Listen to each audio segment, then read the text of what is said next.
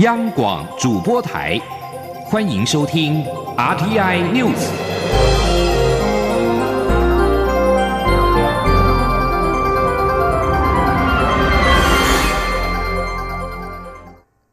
各位好，欢迎收听这节央广主播台提供给您的 RTI News，我是陈子华。违规携带入品。入境财阀加重，从十四号上路。财政部关务署高雄关在今天在金门小三通查获正信旅客违规携带火腿肠、猪肉制品闯关入境，将开罚新台币五万元。而这是财阀加重上路之后，高雄关开罚的首例。农委会动植物防检局高雄分局表示，大陆非洲猪瘟蔓延，已经有二十二个省份沦陷，与金门一水之隔的福建莆田也沦陷。一旦入侵金门或者是台湾本岛，对地区畜牧产业影响相当大。而根据关务署高雄关统计，从今年七月一号到十二月十五号，共查获了金门小三通入境旅客违法携带肉制品一千一百零五案，类型有猪肉干、香肠、火腿等等。而违规带回动物产品加重财罚，从十四号上路，算修法之后，最高可罚新台币一百万元。但是从非洲猪瘟疫区首度带回肉品，仅罚五万元。对此，农委会也表示，如果月底违规没有显著减少，会演绎调高财罚。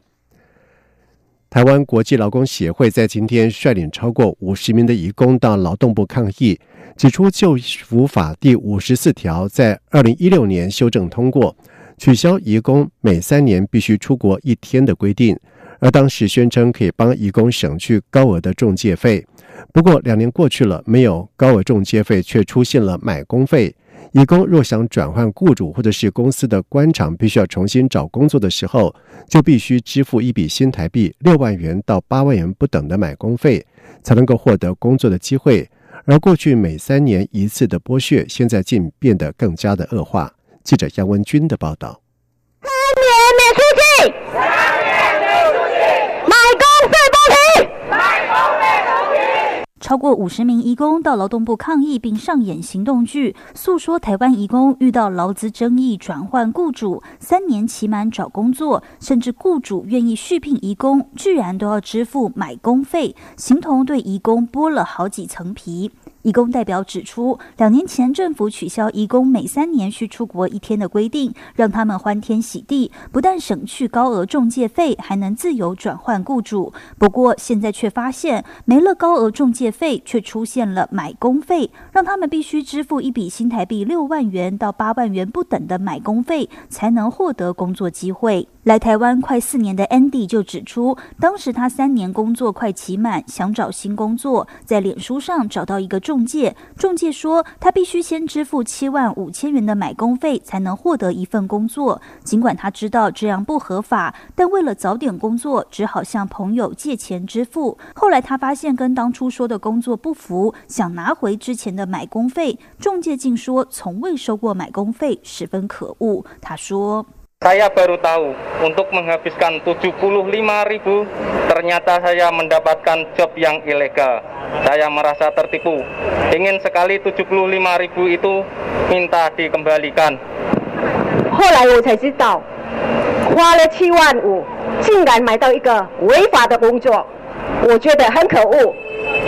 要把那 Q 万五拿回来。台湾国际劳工协会研究员陈秀莲指出，工人若拒绝支付买工费，就会失去工作；而三年期满若没有工作，就会被遣返，导致移工不得不支付。尽管法条上明文规定不能收取买工费，移工可以申诉，但现实情况却是，移工搜集证据非常困难，中介甚至可以推脱是移工私人借款来规避，让案件不了了之。抗议移工呼吁政府应废除私人中介制度，严惩超收买工费的中介公司，并检讨雇主顺位，放宽承接资格，同时加强救扶站多语服务。中央广播电台记者杨文君台北采访报道。而针对移工团体的诉求，劳动部回应表示，中介公司若对期满续聘或是期满转换的外籍劳工违规收取中介费或者是买工费，将依法处十倍到二十倍的罚款，一年以下停业和设立许可证到期不予换证。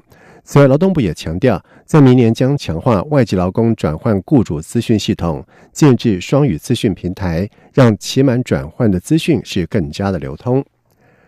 花莲近海在今天清晨是再度发生了一起瑞士规模五点六的地震，几乎是全台有感。中央气象局表示，台湾在每年发生规模五以上的地震，平均是二十七点五个，花莲则是十一个。不过，在今天这起地震已经是台湾今年第三十四起规模超过五的地震，同时也是花莲第二十一起规模五以上的地震，创下两千年以来规模五以上地震次数的新高纪录。记者吴丽君的报道。十六号假日清晨，许多人好梦正酣，却被花莲东部海域发生的一起规模五点六的地震摇醒。气象局地震测报中心主任陈国昌表示，这起地震震央位在花莲县政府东南方四十公里处，地震深度三十公里。而这起地震也惊动了全台十九个县市，除了花莲最大震度四级，东台湾及中台湾，甚至新竹县及新北市的最最大震度都是三级。陈国昌指出，这起地震是以末代上的板块正常滑移所引起，与今年二月六号花莲发生的规模六点二六的浅层强震成因明显不同。陈国昌说：“二月六号的地震先是一个破碎带，然后引发米伦断层的活动，所以它其实都是因为断层的。”破裂所造成的。那这一次的地震是非常典型的隐末带摩擦之后所产生的地震。陈国昌强调，台湾每年平均出现三万六千个大小不等的地震，但二月六号的花莲强震，除了罕见的出现一起规模五点八的前震及一起规模五点九的余震外，直到二月底还连续发生了一万多起破纪录的余震次数，而且整起地震序列总计有十七个规模超过五的强度。此外，依据一九九一年气象局地震测报中心成立有完整观测网记录以来，台湾每年平均发生规模五以上的地震次数是二十七点五个，花莲则是十一个。其中，除了一九九九年九二一大地震诱发了全台九十八个规模五以上的地震，包括花莲也有二十五个之外，今今年以来连同十六号这起地震，则已是台湾第三十四起规模五以上的地震，同时也是花莲第。二十一起规模五以上的地震，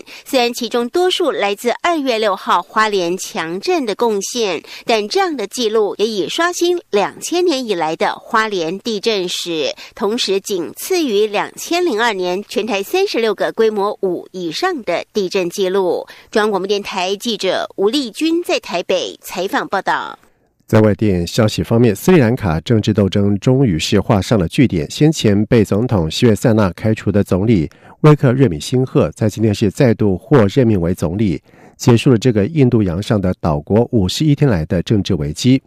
威克瑞米辛赫是在十月二十六号被希约塞纳开除，希约塞纳企图任命前强人总统贾帕克萨担任总理。但是，威克瑞米辛赫所属的联合国家党在国会拥有多数的优势，使得加帕克萨的任命案是两度遭到国会的否决。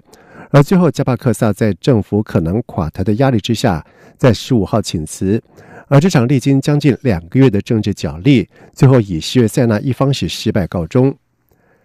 根据英国广播公司 BBC 在今天报道指出，英国首相美伊批评前首相布莱尔。指责他挑起举行另外一次脱欧公投的议题，破坏英国跟欧盟的脱欧谈判。